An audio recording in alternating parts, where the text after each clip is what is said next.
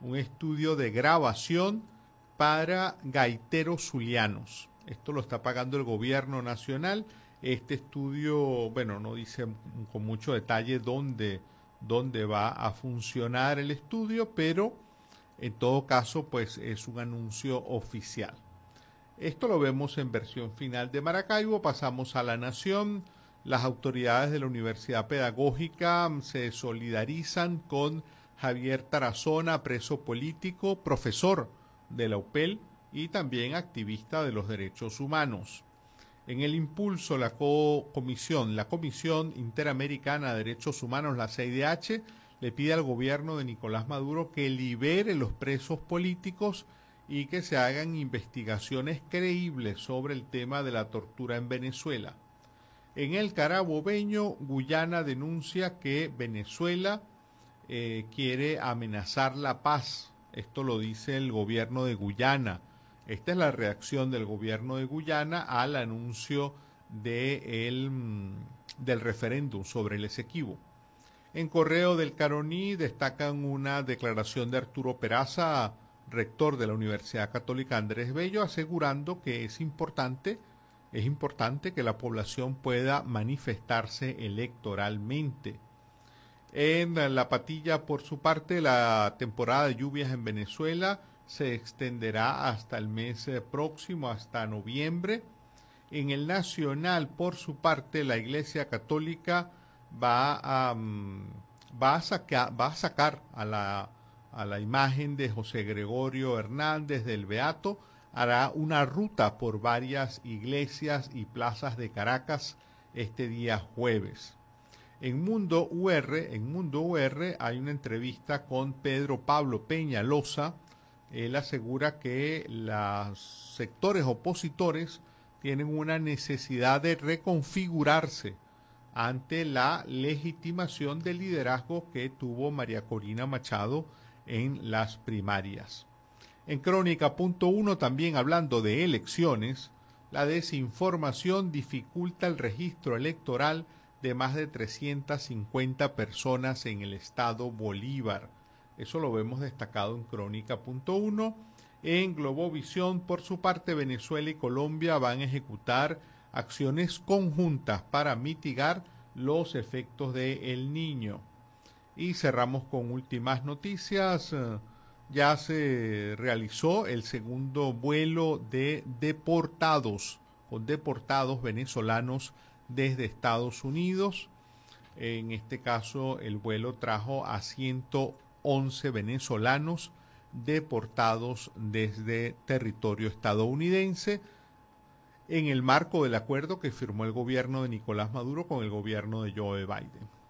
Una de la tarde con 10 eh, minutos, nosotros eh, nos despedimos de quienes nos han acompañado a esta hora mm, a través de la red social Instagram. Seguimos, entre tanto, en los estudios de Radio Fe y Alegría.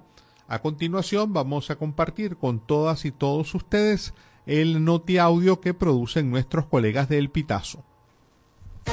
Noti audio, El Pitazo, un preciso resumen de lo que ocurre en toda Venezuela, con Titi González. Bienvenidos a una nueva emisión del Noti Audio El Pitazo del 23 de octubre del 2023. El Consejo Nacional Electoral de Venezuela anunció este lunes las preguntas que responderán los ciudadanos en el referéndum consultivo del 3 de diciembre, entre las que se encuentra la posibilidad de crear un Estado para anexionar la Guayana Esequiba, un territorio de casi 160 mil kilómetros cuadrados en disputa con Guyana. Los venezolanos decidirán si están o no de acuerdo con la creación del Estado de Guyana Esequiba y que se desarrolle un plan acelerado para la atención integral de la población actual y futura de ese territorio que incluya, entre otros, el otorgamiento de la ciudadanía y cédula de identidad venezolana, indicó el presidente del CNE, Elvis Amoroso, en su rueda de prensa. Acción Democrática manifiesta su desacuerdo con postura de Carlos Prosperi sobre la primaria.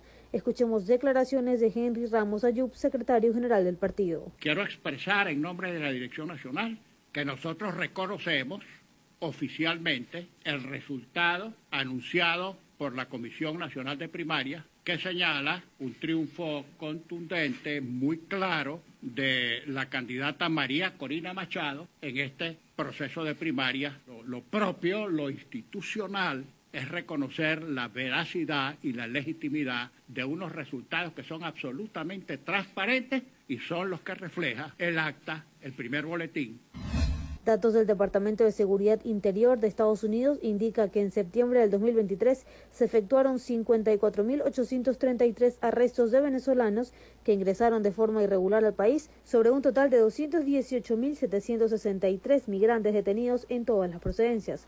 Por segundo año consecutivo, los arrestos durante el año fiscal que concluye el 30 de septiembre superaron los 2 millones, lo que representa una disminución del 7% en comparación con el récord histórico de más de 2.2 millones de detenciones en el mismo periodo del año anterior.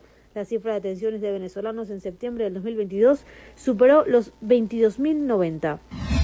Migrantes venezolanos siguen siendo víctimas de secuestros en su paso irregular por México mientras se dirigen hacia Estados Unidos. Uno de los casos más recientes es el de un joven tachirense que permanece secuestrado desde el 25 de septiembre, denunció su abuela.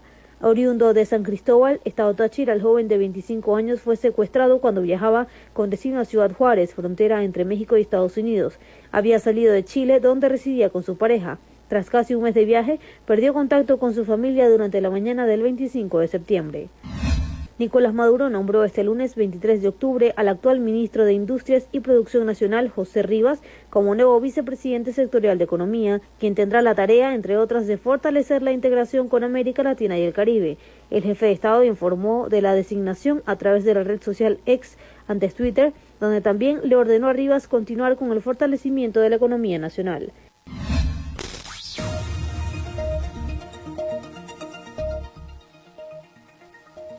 Amigos, así finalizamos. Si quieres conocer más informaciones, ingresa a elpitazo.net.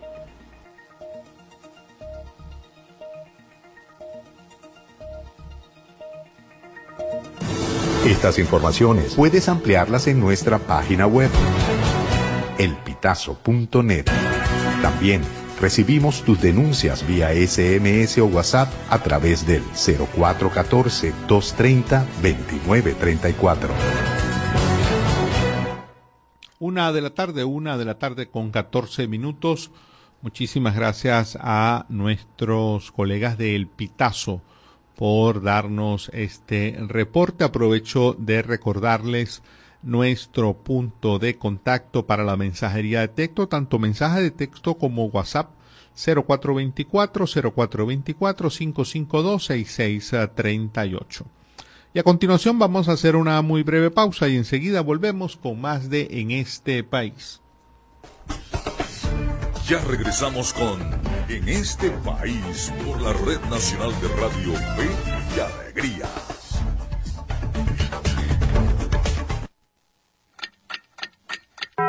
Una de la tarde y 14 minutos.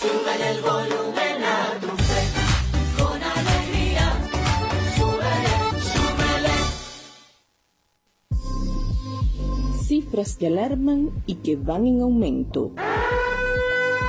En Venezuela también somos víctimas de violencia. Según datos del sitio web Utopics, los feminicidios en nuestro país han ido en aumento desde el año 2020, periodo en el que la tasa de homicidios en víctimas femeninas aumentó en más de un 52%. Para este año se registraron 256 casos a nivel nacional, lo equivalente a un femicidio cada 34 horas. Las mujeres tenemos derecho a una vida libre de violencia. Garantizarlo es tu deber. Cifras que alarman y que van en aumento. Un mensaje de fe y alegría.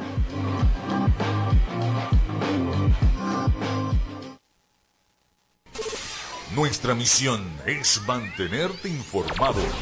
Por eso, cada 30 minutos, desde las 9 de la mañana hasta las 5 de la tarde, te presentamos nuestros avances informativos para que estés siempre al día con las noticias más recientes del país. ¿Qué tal si nos unimos para salvar la educación? Para que los centros educativos también sean itinerantes y con estrategias alternativas puedan atender a los niños, niñas y jóvenes que no acudan a la escuela formal. por los niños y niñas, por el país, fe y alegría, Alianza por la Educación.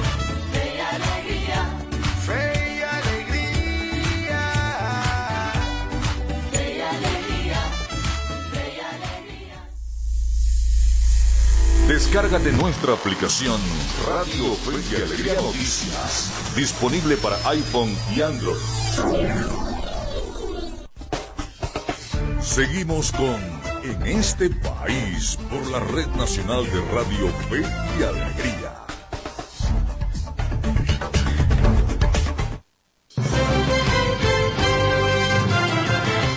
Una de la tarde con 17 minutos. Ah, seguimos en este país. Eh, por cierto, el día de hoy hemos compartido una encuesta por nuestras redes sociales. Eh, ¿Tiene usted pensado participar en el referéndum consultivo sobre el territorio Esequibo? Este referéndum ha sido convocado para el próximo 3 de diciembre. Nos puede dar sus opiniones, comentarios también por la mensajería de texto 0424-552-6638. Va a participar usted en este referéndum convocado sobre el territorio Esequibo. Esto va a ser el próximo 3 de diciembre. Háganos saber sus uh, opiniones. Una con 18. La una con 18. A esta hora me da mucho gusto saludar y darle la bienvenida a la profesora Esther Mobilia. Ella es historiadora, profesora universitaria y desde hace poco tiempo directora de la Escuela de Estudios Internacionales en la Universidad Central de Venezuela. Eh, muy buenas tardes, Esther. Por aquí te saluda Andrés Cañizales. Buenas tardes, muchísimas gracias por la invitación. Esther, eh, este día lunes 23 eh, de octubre eh, se conocieron ya un conjunto de cinco preguntas para realizar un referéndum, referéndum consultivo sobre el territorio Esequibo. ¿Te parece pertinente, te parece adecuado la respuesta, que la respuesta ante el tema del Esequibo sea un, una consulta de este tipo? Bueno, mm, llama sin duda la atención la fecha ¿no? en la que se divulgan las preguntas, pero más allá de eso, eh, la realización de este referéndum consultivo pareciera depositar en el pueblo una serie de tareas y una serie de atribuciones que el Estado venezolano tiene y prácticamente ha tenido por lo menos desde la mitad del siglo pasado, eh, a partir, por supuesto, de lo que aparece indicado en esas preguntas. Mm. Y el tema de lo que en realidad está ocurriendo en esta larga disputa con Guyana, de eh, que efectivamente ya este caso está en manos de la Corte Internacional de Justicia, ¿un referéndum de este tipo va a tener algún tipo de impacto en la justicia internacional? Bueno, desde el punto de vista del proceso legal, pues este debería continuar con lo que es el, ah, los pasos siguientes a partir de lo que está previamente establecido en la Corte Internacional de Justicia. Sin duda que de una u otra forma lo que se procura con este referéndum pareciera ser pues exaltar el sentimiento nacional, de una u otra forma eh, impulsar una suerte de reacción venezolana a nivel general sobre todo después de las últimas declaraciones en las cuales diversos actores se han pronunciado con respecto al tema del Esequibo, pero lo que tiene que ver con el papel del laudo arbitral de 1899 o del Acuerdo de Ginebra eh, firmado en 1966, pues eh, incluso la propia Constitución está muy claro cuál es la tarea del Ejecutivo en este sentido, o sea, defender la integridad nacional, eh, reconocer, y esta ha sido la posición del gobierno venezolano, que el laudo de 1899 está viciado de nulidad. Y a nivel general entre, impulsar, como aparece incluso en el Acuerdo de Ginebra de 1966, una resolución amistosa con el gobierno de Guyana eh, acerca de lo que tiene que ver con el tema del Esequibo. Esther, en relación con las preguntas, hay una pregunta que ha llamado mucho la atención, es la propuesta de crear un nuevo estado llamado Guayana Esequiba. Eso sería una manera de, de una forma para que el Estado efectivamente tome control de ese territorio en disputa. Eso sería posible, eso sería, estaría dentro del marco de lo que está transcurriendo en este momento por la Corte, en la Corte Internacional de Justicia? A ver, em, em, esa respuesta debemos darla por partes. Primero, si nos apegamos a lo que es el Acuerdo de Ginebra de 1966, la base lo que es eh, del acuerdo es lo que mencioné hace unos minutos atrás, la resolución amistosa de este conflicto. De hecho, em, pareciera precisamente esa pregunta número 5 echar por tierra lo que es un, en buena medida, un logro de la diplomacia venezolana en los años 60, que es efectivamente reconocer que el laudo de 1899 está, cito, viciado de nulidad, que hay argumentos para decir, bueno, que lo que se negoció en ese momento estaba impregnado de la agenda de los actores involucrados y que efectivamente entonces tenemos que sentarnos la representación de ambos estados a lograr un acuerdo.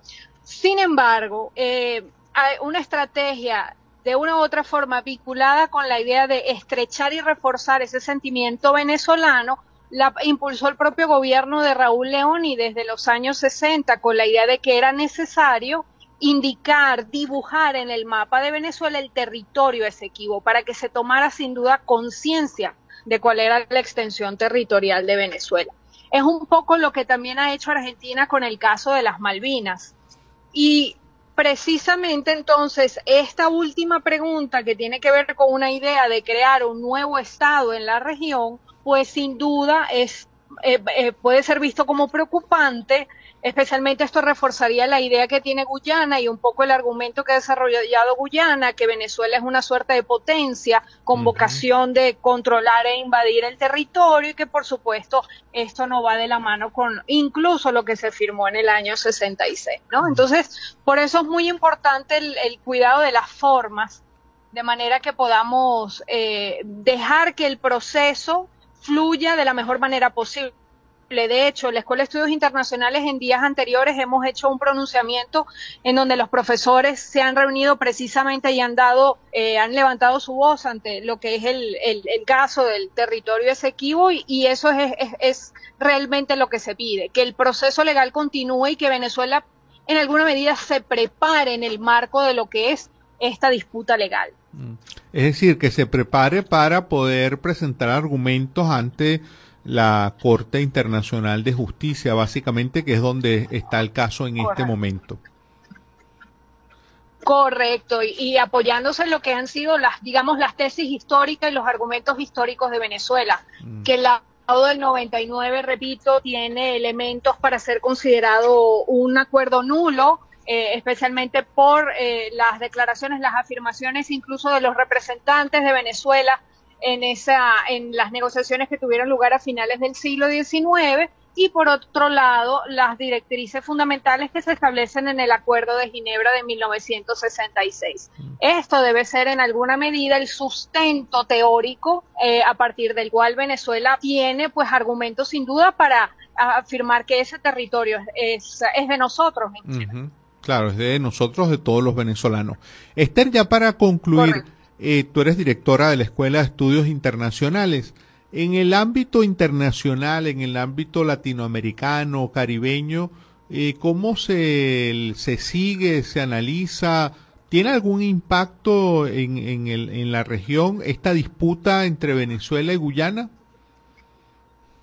Bueno, desde el punto de vista de los negocios y de las actividades a nivel general en temas de petróleo, en temas de minería, en temas de gas natural, por supuesto que tiene una relevancia importante porque de una u otra forma la disputa entre Guyana y Venezuela pasa por los intereses de extracción de estos recursos en territorios eh, que Guyana reconoce como propios, pero que Venezuela afirma efectivamente que forman parte de la plataforma continental de eh, el territorio esequivo y por ende están en disputa, ¿no? Entonces, eso, eso por un lado. Y por otro lado, em, en alguna medida eh, hay unos argumentos, y vuelvo a utilizar la categoría, históricos para entender la dinámica incluso en el Caribe, ¿no? Por supuesto, la tesis de Guyana de que Venezuela es una suerte de potencia que aspira en buena medida a avanzar y conquistar una parte, sin duda importante, estamos hablando casi la mitad del territorio de Guyana, sino más de la mitad, pues eh, resulta atractivo en el marco de lo que es la idea, bueno, de las naciones débiles en detrimento de la potencia fuerte. Pero en el caso de Venezuela, por supuesto, eh, esto no es una, esto no, no hay vocación de terrofagia, es decir, no hay la idea de querernos tragar al vecino, sino que, por supuesto, la propia Venezuela en su momento fue víctima, eh, sobre todo en el siglo XIX, de un proceso de expansión del imperio británico, que sabemos que sin duda eh, procuraba en alguna medida conquistar las bocas del Orinoco y por eso fue entonces moviéndose hacia el oeste. ¿no? Mm. Entonces hay que, hay que llevarlo con mucho cuidado y por supuesto es importante en este caso, como siempre, ¿no? el conocimiento de la historia para entender los procesos. Muchísimas gracias, Esther. A ustedes. Era la profesora Esther Mobilia, historiadora, profesora y actualmente directora de la Escuela de Estudios Internacionales en la Universidad Central de Venezuela. Una con 27, nosotros nos vamos a conectar eh, rápidamente con la señal de venezolana de televisión. Está el presidente de la Asamblea Nacional, el señor Jorge Rodríguez, dando una conferencia, una rueda de prensa, hablando sobre las primarias opositoras. En el primer boletín. O sea, que en 56 segundos Tú llegaste, entregaste tu cédula, te la buscaron en un libraco como los de Harry Potter, de Hogwarts, te buscaron en un libraco donde hay 11.000 nombres, te consiguieron, te dijeron vaya, fuiste, votaste, depositaste en la, en la caja, viniste, firmaste en 56 segundos. Delincuentes, vale. Increíble. Luego, en el segundo boletín, que es lo único que han publicado ellos. Dicen que votaron un millón 591.504 electores. O sea, el 69,68% de las mesas. Y dicen, aquí estamos contando 3.331 mesas. Si usted dice que el 69,68% son 3.331 y saca cuánto es el 100% de las mesas, es decir, el total de mesas no es un número relativo, es un número real, tiene que ser un total X de mesas, les dio 5.149 mesas. ¿Cómo ocurre que en el primer boletín las mesas son 5.132, el 100% de las mesas, pero en el segundo boletín el 100% de las mesas son 5.149? ¿Cómo pasa eso? ¿De dónde salieron las 17 mesas adicionales? Si el 100%, según el primer boletín, es 5.132. Entonces el segundo boletín, 5.149. Aumentaron las mesas. Como a los gremlins le echaron agüita y crecieron. ¿Cómo pasa eso? Y voy más aún. En el segundo boletín, en el primero, batieron récord de velocidad con 56 segundos por votante. Pero en el segundo, 60. Es decir, menos de un minuto. Menos de, un, o sea, 62 electores por hora. Es decir, tardaron menos de un minuto en ejercer el supuesto derecho al voto y no, no, los quiero aburrir porque si usted resta los números de la segunda... Estábamos escuchando a Jorge Rodríguez, presidente de la Asamblea Nacional, refiriéndose en una rueda de prensa a las primarias eh, de la oposición que se celebraron el pasado 22 de octubre. Una de la tarde con 30 minutos. Nosotros vamos a una muy breve pausa. Enseguida volvemos con más de En este país. Ya regresamos con En este país por la Red Nacional de Radio Fe y Alegría.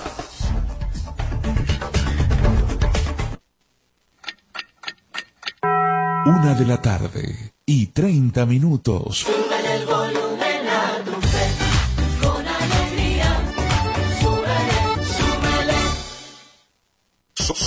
somos Radio Fe y Alegría Noticias.com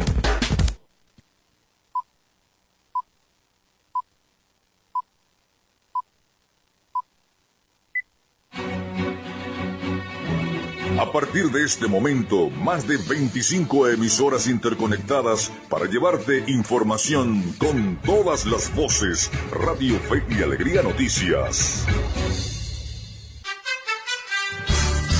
Avance informativo. Avance informativo.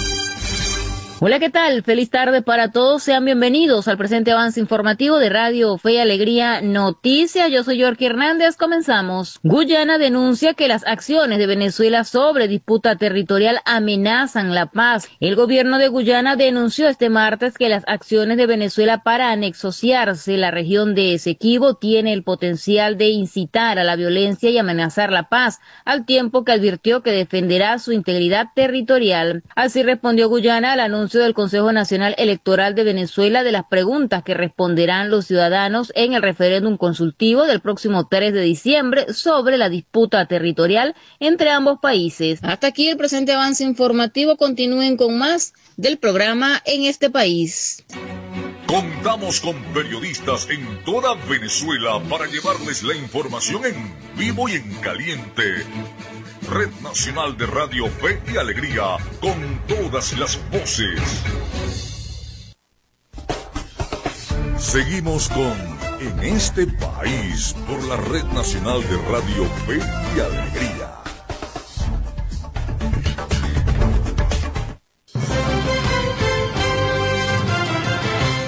Una, una de la tarde con 32 minutos. Nosotros eh, vamos a hacer nuestro, a continuar haciendo nuestro recorrido habitual por las informaciones y a continuación tenemos el micro Venezuela Electoral.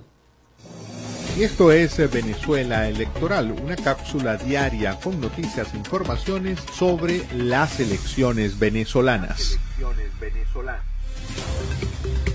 Para Carlos Alaimo, presidente editor de versión final, las primarias han resultado un éxito civil sobre las tentativas del gobierno por destruir el momento de un acuerdo cívico por la democracia. El hecho ha fraguado en una participación importante dentro y fuera de Venezuela y ha demostrado al mundo la garra de toda una sociedad que ha dicho basta al gobierno que aún la mantiene prisionera. Continúa Alaimo en su editorial diciendo que de la unidad electoral que ha surgido hoy abiertamente en torno a María Corina Machado, es necesario pasar a la unidad política por un plan país que proyecte al menos dos décadas de una reconstrucción urgente. Concluye Alaimo en la importancia de sellar un pacto político que surgirá de la nueva oposición que hoy ha nacido y que debe automáticamente tomar la vanguardia en la representación de la oposición democrática venezolana en el mundo entero. Vía versión final. Los acompañó José Cheo Noguera. Escucharon Venezuela Electoral. Pueden seguirnos en las redes sociales del programa en este país. En este país. Una, una de la tarde con 34 minutos, una con uh, 34. Muchísimas gracias a Cheo Noguera por este micro Venezuela Electoral. Seguimos avanzando y ahora tenemos un reporte de nuestro colega Joanne Jesús González desde Cumaná. Adelante. Los estudiantes, trabajadores y amas de casa de las comunidades rurales de Valle Grande, Boquerón, El Chispero, Chihuana y Campoma de la parroquia San Juan de Cumaná deben cruzar diariamente el río Manzanares en una balsa improvisada, mientras que los agricultores utilizan burros para cargar sus cargas. Así lo denunció Radio Fe y Alegría Noticias Jesús Acuña, residente del sector Boquerón. Bueno, nuestra situación la cual estamos viviendo ahorita es que vinimos a cuatro horas de camino de la parte donde nosotros vimos la parte alta donde se llama Boquerón, tenemos que atravesar el río varias partes y luego cuando llegamos aquí a San Fernando de Taracuar tenemos que cruzar en una barza o de no tenemos que zumbarnos a pie al agua porque el puente no está, entonces tenemos que atravesar caminando y nuestra situación es bastante grave porque tenemos bastante familia, así que a la hora de un caso se nos procede a cualquier emergencia, entonces no encontramos cómo hacer y entonces estamos pues ahí en esa situación que de verdad, verdad necesitamos ayuda pues.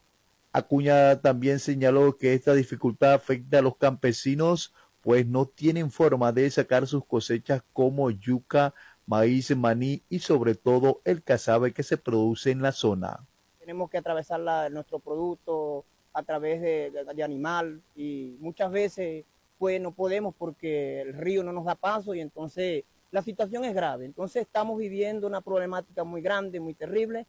Por su parte, Luis Andrade, habitante de la zona de San Juan de Tataracual, se unió a la denuncia y explicó que en ocasiones las personas que viven al otro lado del río deben quedarse en casas de conocidos cuando el caudal está crecido. Un apoyo, necesitamos un apoyo que nos ayuden porque no van a estar todo el tiempo tumbándose en Barça, en caso de emergencia medianoche, cómo se tiran al agua, no pueden pasar animales, pueden tirarse al río. ¿Cómo hacemos con los productos que dijo el Señor? El Señor dijo que tienen productos, traen esto, tienen un poco muchacho y, y allá varias, hay varios muchachos, pues, y lo que necesitamos es que se solucione los problemas de San Fernando de Tataracual en el puente más que todo, pues, porque prácticamente aquí vivimos en San Fernando Tataracual y estamos sufriendo. Muchos sufren, se quedan atajados, se quedan medianoche, tienen que dormir en casa ajena porque no pueden cruzar el río, ¿me entienden? Lo que queremos es que solucionen el problema del puente.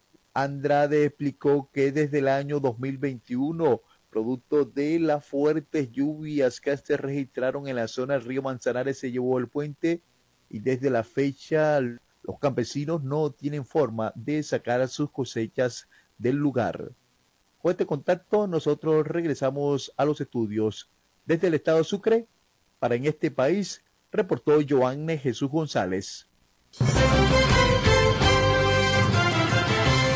Muchísimas gracias a nuestro colega Joanne Jesús González, una con 37, estamos en vivo y seguimos avanzando. Vamos ahora a meternos en el terreno, en el campo de juego, con la movida deportiva. En este país presentamos la movida deportiva con Miguel Valladares. Un gran saludo amigos del deporte, es un gusto recibirlos de nuevo en la grada de en este país. Iniciamos el repaso de la actualidad deportiva con fútbol porque el técnico de la Vinotinto Sub-17, Ricardo Baliño, entregó el listado de convocados para una concentración previa al Mundial de la categoría en Indonesia que incluye entrenamientos en Caracas y España. El listado incluye a la joya David Martínez, además de jugadores que militan en el extranjero como Juan Arango Jr. del Girona, Santiago Silva del Rayo Vallecano, Luis Balbo del Famalicao portugués, Giandro Rapp del PSV Eindhoven de Países Bajos, Lenan Romero de la Universidad de Chile, Alejandro Sichero Jr. del Frosinone italiano y Andrés Siso del Unión Andarbe español.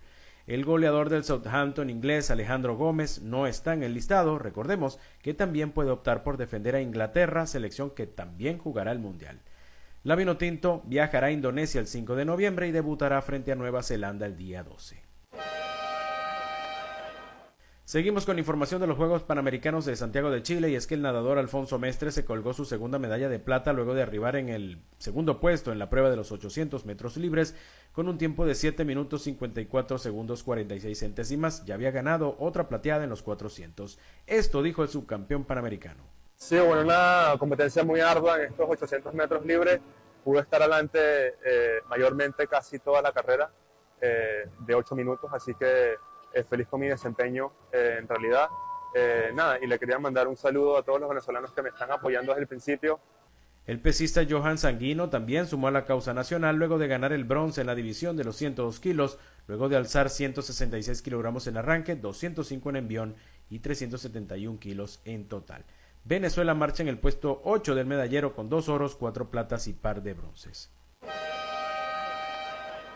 Y entramos a los diamantes de grandes ligas porque los Rangers se clasificaron a la Serie Mundial luego de vencer anoche a los Astros en el séptimo juego con pizarra de 11 carreras por 4. José Altuve conectó un cuadrangular en la novena entrada y en total se fue de 5-2 por Houston. El rival de Texas saldrá del ganador del séptimo juego de hoy entre los Diamondbacks y los Phillies, ya que Arizona ganó anoche 5 carreras por 1, obligando a otro séptimo juego. El abridor por Filadelfia será el larense Ranger Suárez. Y nos vamos con unas corticas y al pie iniciando con béisbol venezolano y repasamos los juegos para hoy. Bravos visitará a las Águilas, Cardenales a Tigres, Tiburones a Leones y Magallanes a Caribes.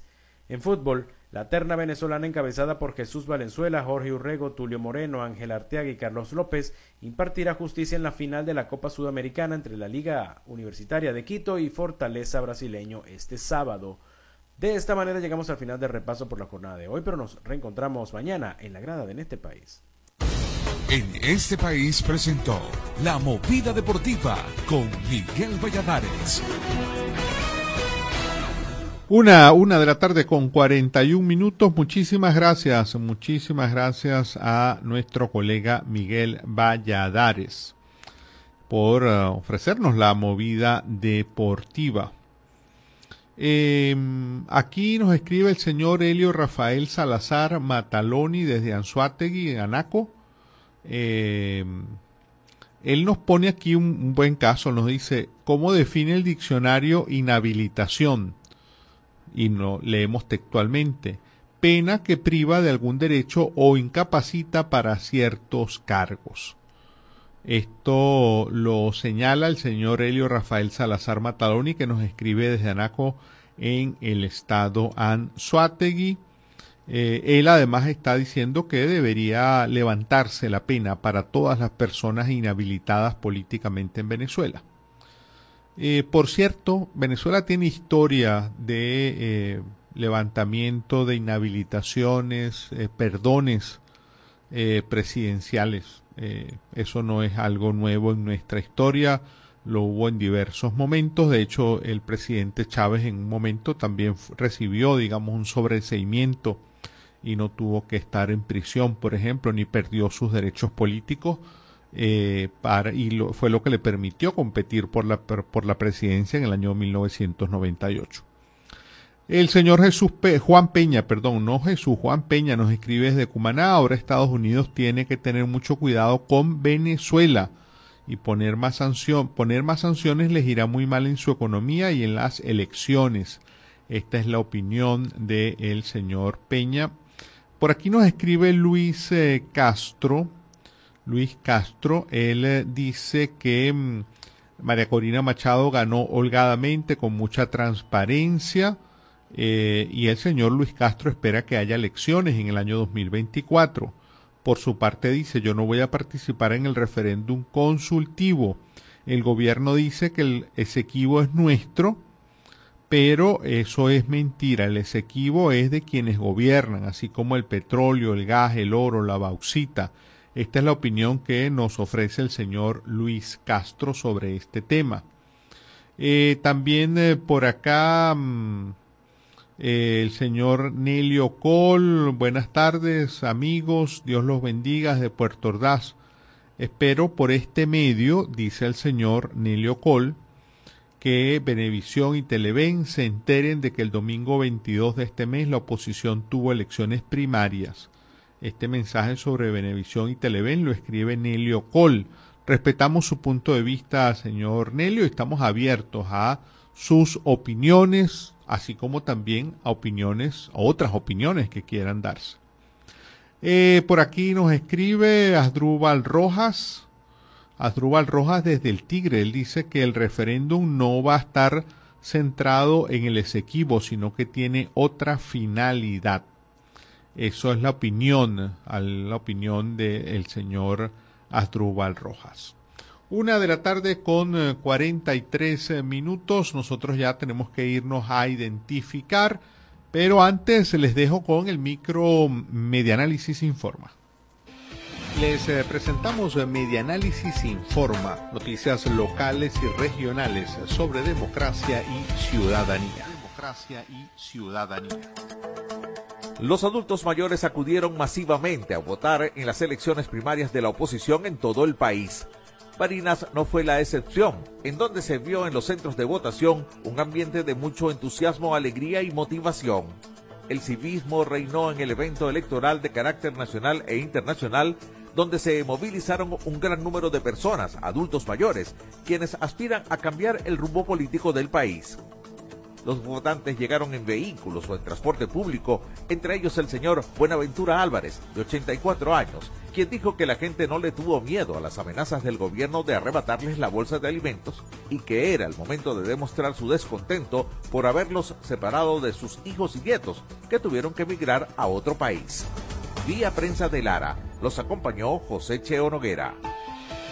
Y esto fue Medianálisis Informa. Puedes seguirnos en las redes sociales, somos arroba medianálisis o visitar nuestra página web www.medianálisis.org.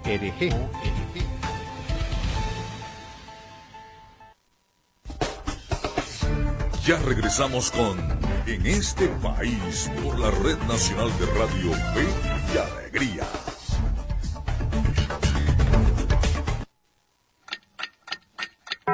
Una de la tarde y 46 minutos. Súbele el volumen a tu con alegría. Súbele, súbele. No caigas en estafas. No caigas en estafas. Fe y Alegría no está llamando a su audiencia para solicitar información confidencial. Si recibes alguna llamada donde te pidan verificar datos personales para participar o continuar en los grupos informativos de Fe y Alegría, rechaza la llamada. Rechaza la llamada. Es falso. Evita responder o enviar mensajes a este número y bloquealo de inmediato. No caigas en estafas. Un mensaje de Radio Fe y Alegría. Descárgate nuestra aplicación Radio Fe Alegría Noticias. Disponible para iPhone y Android.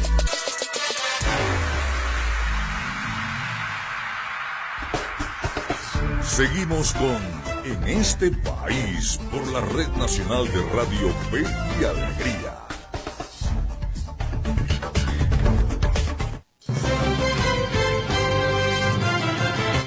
Una de la tarde, una de la tarde con eh, 47 minutos en la señal de venezolana de televisión sigue sigue participando el señor Jorge Rodríguez eh, hablando, sigue dedicándole bastante tiempo al tema de las eh, primarias opositoras y ha hecho una serie de denuncias sobre eh, supuestas irregularidades.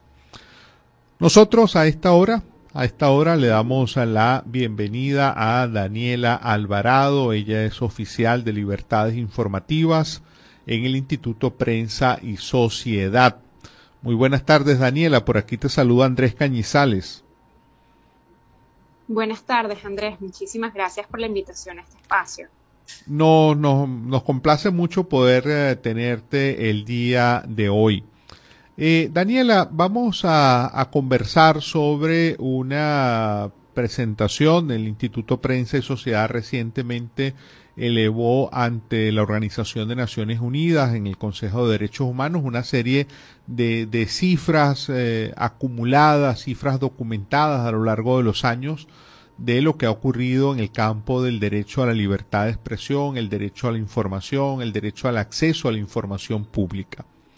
Eh, me gustaría comenzar por eh, una cifra global. ¿Qué, ¿Qué, ha ocurrido, digamos, en el periodo que ustedes mm, documentaron entre el año 2015 y el primer semestre del 2023? Sí, nosotros eh, desde el IPIS Venezuela documentamos eh, 5.392 violaciones a los derechos de libertad de expresión y acceso a la información pública Estamos hablando de, un periodo de siete años y medio y, de, este, de este tipo de vulneraciones los, hechos destacados correspondieron a, hechos de agresiones físicas.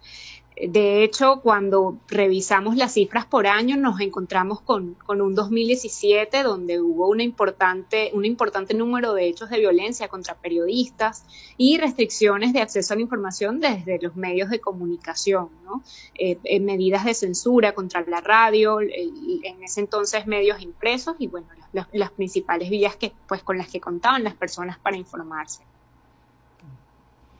Y cuando hablan de esa cifra de más de 5.000 violaciones, eh, ¿en qué, para que entiendan las personas que, nos siguen a esta hora en distintos lugares del país, Daniela, eh, ¿cómo clasifica, cómo, qué consideran ustedes que son violaciones a los derechos relacionados con la libertad de expresión e información? ¿Cuáles serían, digamos, esos eh, tipos de violaciones o cuáles fueron las violaciones más frecuentes y de qué tipo? Sí, Andrés. Bueno, desde IPIS Venezuela nuestra metodología actualmente comprende unos 14 indicadores que van desde restricciones de acceso a lugares, acceso a fuentes que pues deben, según la ley, eh, pues, pues declarar y ofrecer información a, los periodistas y a los ciudadanos, pero también incluimos eh, detenciones arbitrarias, agresiones físicas, agresiones verbales, eh, discurso estigmatizante, hechos de criminalización que buscan pues reducir o o, eso, quitar la validez de las declaraciones de periodistas y de medios de comunicación, poner en duda pues su, su posición de, de periodistas, cuestionarlos y, y, y, son el tipo de violaciones pues que hemos visto en aumento durante los últimos años, donde además vemos cómo las redes sociales se han convertido también en un espacio para eh, desacreditar ¿no? la labor del, del, de la prensa crítica en, en, Venezuela y este tipo de vulneraciones pues son cada vez más frecuentes y reducen pues el, el espacio cívico y la, y la, libertad de expresión en el país. Mm. Eh, eh, como te digo, son distintos los indicadores que nosotros abordamos, pero cuando hablamos de los tipos de vulneraciones más frecuentes, pues nos encontramos con las agresiones físicas, eh, los hechos de intimidación, las detenciones arbitrarias, los procesos judiciales también pues tienen una importante pues eh, un importante impacto en lo que tiene que ver con el ejercicio del periodismo del país porque ya vemos cómo a través de, leyes ambiguas de, un marco legal pues que busca coartar estos derechos de, de los ciudadanos pues también los periodistas y los medios de comunicación están siendo víctimas de arbitrariedades de las pues, instituciones del, país que deberían velar por el cumplimiento pues, de estos derechos. Dado que hablamos, Daniela, de un arco de tiempo de prácticamente casi ocho años, en ese tiempo ha habido sanciones para quienes son los victimarios, quienes generan estas violaciones, quienes son responsables de estas violaciones? No, de hecho, bueno, el, la impunidad es, es, otro, otro tema relevante que nosotros destacamos en lo que fue nuestro aporte eh, para mostrar ¿no? la severidad de los mecanismos de silenciamiento que se ejercen por la vía del, del Estado y, y, vemos cómo estas vulneraciones, estos, estos ataques contra el ejercicio periodístico en el país, pues permanecen impunes en todo este tiempo. Eh, de hecho, a propósito de que la semana que viene se celebra pues, el Día Internacional eh, contra la, la, impunidad, pues cobra aún más relevancia el hecho de que las organizaciones pues, que entregamos estos informes alternativos ante el Comité de Derechos Humanos, pues podamos ¿no? reforzar eh, cómo es, este tipo de vulneraciones están ocurriendo en Venezuela y, que ellos tengan esta información, pues que con mucho esfuerzo las organizaciones de la sociedad civil han, han levantado para pues contrarrestarlas con, con los datos que, que suministra el, el Estado. Eh, ya para finalizar, Daniela, ¿qué tipo de receptividad se encuentra el Instituto Prensa y Sociedad, ustedes como activistas del derecho a la libertad de expresión e información, ¿Qué tipo de receptividad encuentran en los foros internacionales, sea en la, en la ONU, en la OEA, cuando llevan esta documentación de todo lo que ha ocurrido en Venezuela en estos años?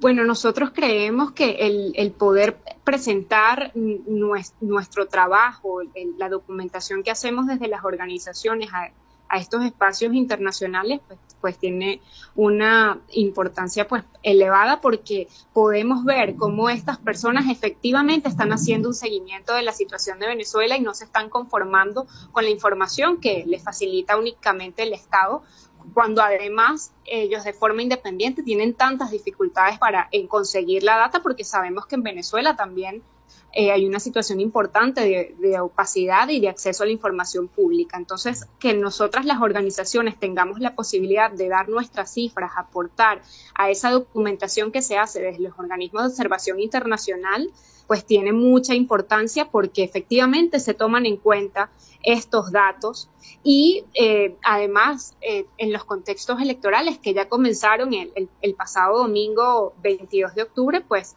la observación de, internacional puede marcar la diferencia en, en, cuanto a la seguridad de los periodistas y las garantías de los ciudadanos ¿no? en estos contextos.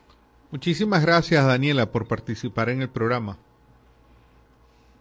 Gracias, Andrés. Por aquí a la orden siempre desde ITIS. Muchísimas gracias. Era Daniela Alvarado, oficial de Libertades Informativas en la ONG Instituto Prensa y Sociedad. Estamos ya a punto de despedirnos, pero muy rápidamente vamos a conectarnos de nuevo con la rueda de prensa que está ofreciendo a esta hora en vivo el presidente de la Asamblea Nacional, el señor Jorge Rodríguez, analizando bajo la óptica oficial lo que ocurrió en las primarias de la oposición. Que aquí dice con claridad que se tiene que respetar la Constitución y las leyes de la República. En materia electoral hay, lo he dicho varias veces, lo repito ahora, hay tres leyes que rigen el tema electoral, principalmente la ley de procesos electorales, el Código Orgánico Procesal Penal, por si hay delitos electorales que requieran una pena, verbigracia, lo que ocurrió el domingo, el Código Orgánico Procesal Penal y la Ley Orgánica de Contraloría. Adelante. Quisiera insistir un poco hacia dónde irían ahora estos, o este acuerdo, a este diálogo. Ha dicho que se va a reunir con la comisión. Vamos a solicitar la reunión de la, de la Comisión de Verificación. Ok, ¿hacia dónde se dirige si se está hablando pues de un fraude? ¿A dónde se dirige esta mesa de Barbados? También quisiera saber si, eh, bueno, usted ha mencionado que se han cometido delitos, si la Fiscalía va a iniciar algún proceso con respecto a ello y cuáles serían los posibles delitos que se van a tipificar. Y por último, bueno, ya sabemos que eh, Estados Unidos, eh, precisamente Anthony Blinken, ha dado como plazo noviembre para una respuesta de ustedes en cuanto al tema de inhabilitaciones y liberación de presos estadounidenses. Si llega noviembre y esto no se da, ¿hacia dónde se dirige todo este proceso de negociación? Gracias.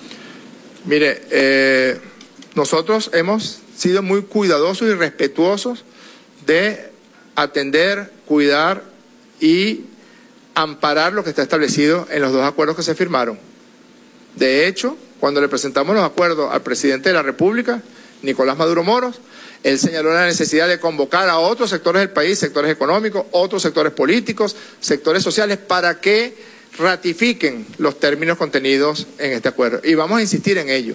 Pero hubo una violación flagrante, porque aquí dice que hay que, hay que cumplir con una serie de requisitos y además en otras partes dice la necesidad de la preservación de la paz. ¿Cómo puede preservar, cómo puede mantenerse eh, un postulado y firmar un papel hablando de la paz cuando le están dando el visto bueno y están ungiendo, están autoproclamando, están permitiendo, mejor dicho, la autoproclamación de quien habla de la salida, invasiones, muerte hasta el final, etcétera? ¿Quién? ¿Cómo? Por eso es importante que si hay una amenaza hacia el acuerdo firmado, entonces... Escuchábamos a Jorge Rodríguez, presidente de la Asamblea Nacional, eh, hablando, ha hablado extensamente hoy Jorge Rodríguez sobre las primarias opositoras. Una de la tarde con 58 minutos, ya tiempo de despedirnos. Les invitamos a que nos acompañen en la segunda emisión hoy en horas nocturnas por las emisoras de Radio Fe y Alegría y que mañana estén de nuevo con nosotros a la una en la emisión meridiana. Hasta entonces. Este. Así culmina por el día de hoy en este país, un programa conducido por Andrés Cañizales junto a Miguel Valladares, acompañados por los periodistas y comunicadores de Radio Fe y Alegría, Red Nacional. Hacemos periodismo comprometido con la democracia.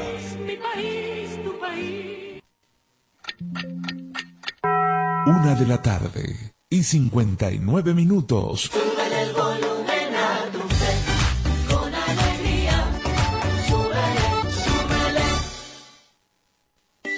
Es importante la educación?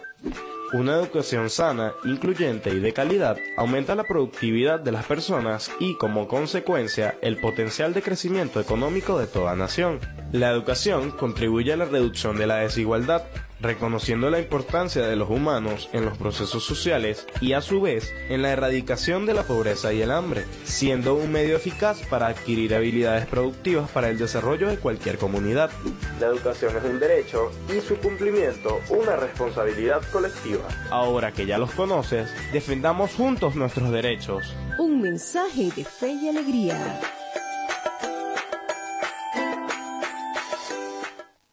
En cumplimiento con el artículo 10 de la Ley de Responsabilidad Social en Radio, Televisión y Medios Electrónicos, difundimos el siguiente Centro mensaje. Nacional Autónomo de Cinematografía. Son 29 años celebrando la pasión por Venezuela. Animación, documentales, ficción, cine venezolano para el mundo. Vamos por más.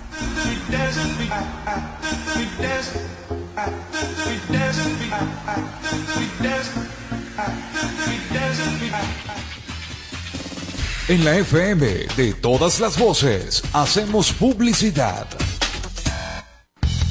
Goma Inca, rumbo a los 50 años de calidad. Fabricación de artículos técnicos en gomas y servicios relacionados tales como engomados de rodillos, tambores, poleas, válvulas, tuberías, todo para la industria en general, recubrimiento antiácido y antiabrasivo de tanques para la industria química, engomados de tanques cisternas que transportan líquidos corrosivos, fabricación de sellos hidráulicos y neumáticos por control numérico, Sistema Siljet de fama mundial. Garantizamos la fabricación en minutos de juntas de vástagos, pistón, rascadores, estoperas o ring.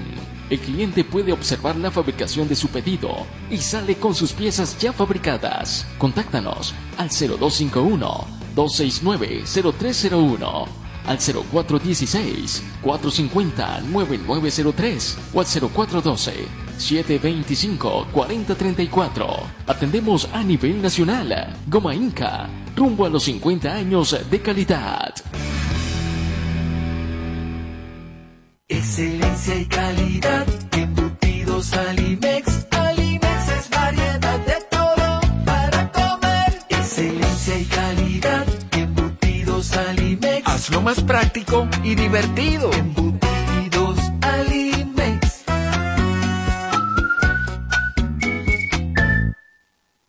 Fin de espacio publicitario. Me compré este celular y según y que tiene inteligencia artificial y se llama Siri. Voy a echarle que era Siri. Oye Siri, ¿qué hago con mi vida? Lo primero que debes hacer es culminar tus estudios. El IRFA ahora se llama Educomunicación y te brinda la oportunidad de culminar tus estudios en diferentes modalidades que se ajustan a tu ritmo de vida. Síguenos en arroba sin salón FIA. ¿Puedo ayudarte en algo más? Chamo, esto no lo sabía yo. Gracias Siri. Apúrate. Voy corriendo de una Siri. Fe y alegría de comunicación. Rumbo a los 10.000 participantes.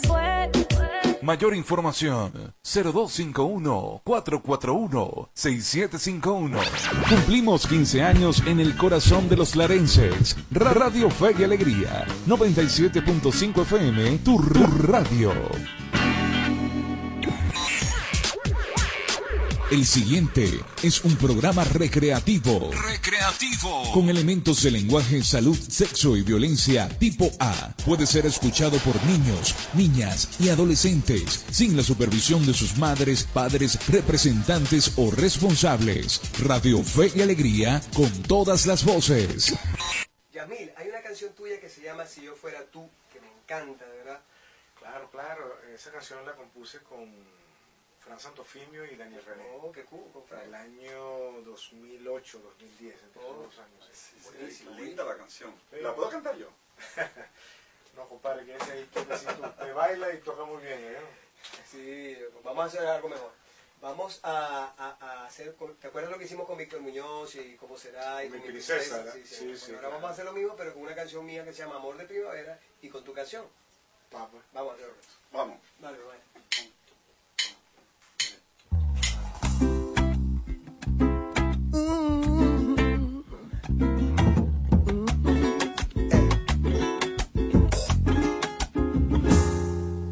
Sé que un día no basta para conocernos, que falta tiempo para comprendernos, que no es un beso apasionado lo que dicta un amor eterno. Sé que es muy temprano para lo que digo, mas de mi parte yo estoy convencido eres mi vida y la daría toda entera por estar contigo. Sé que poco a poco te iré conquistando, que beso a beso te iré enamorando, hasta que ya no puedas más de amor, de tanto amor. Si yo fuera tú, tal vez diría que sí. No necesito más para adorarte. Tan solo quiero amarte. chance más, tan solo para darte y demostrarte mi vida en un instante.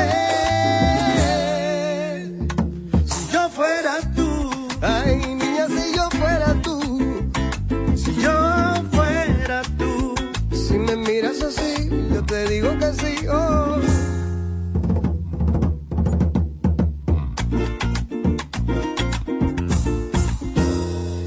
La luna se ha posado en una noche silente.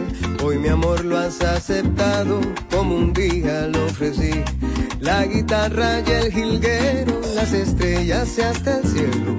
Fueron ellos los testigos del amor que yo te di. Cuando sale el sol radiante, necesito al mismo instante que tu cuerpo se aproxime, que estés muy cerca de mí. Solo basta con un beso para hacer de nuestro lecho un volcán en erupción. Cantaré todas las tardes antes de ocultarse el sol. Brindaré por nuestras vidas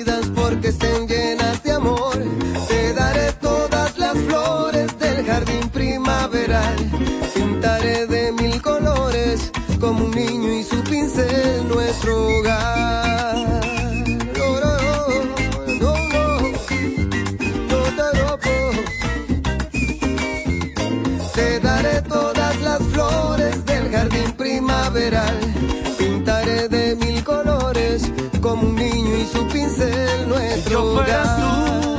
tú, no, no, no, si yo fuera, Si yo fuera tú, mi vida en un instante.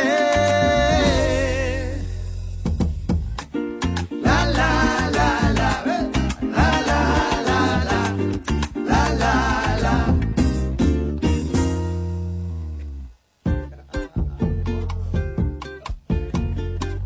Una radio pensada para ti. Radio Fe y Alegría, con todas las voces. Sé que te duele, que ya no quiera verte aunque por las noches me esperes. Que ya eres una más y en el mundo hay tantas mujeres. Sé que te duele, ay cómo te duele.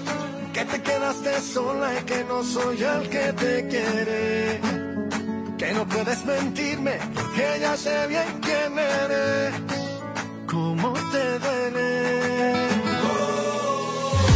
Tú te enamoraste de mi voz y aunque siempre estuve contigo, tú nunca estuviste conmigo.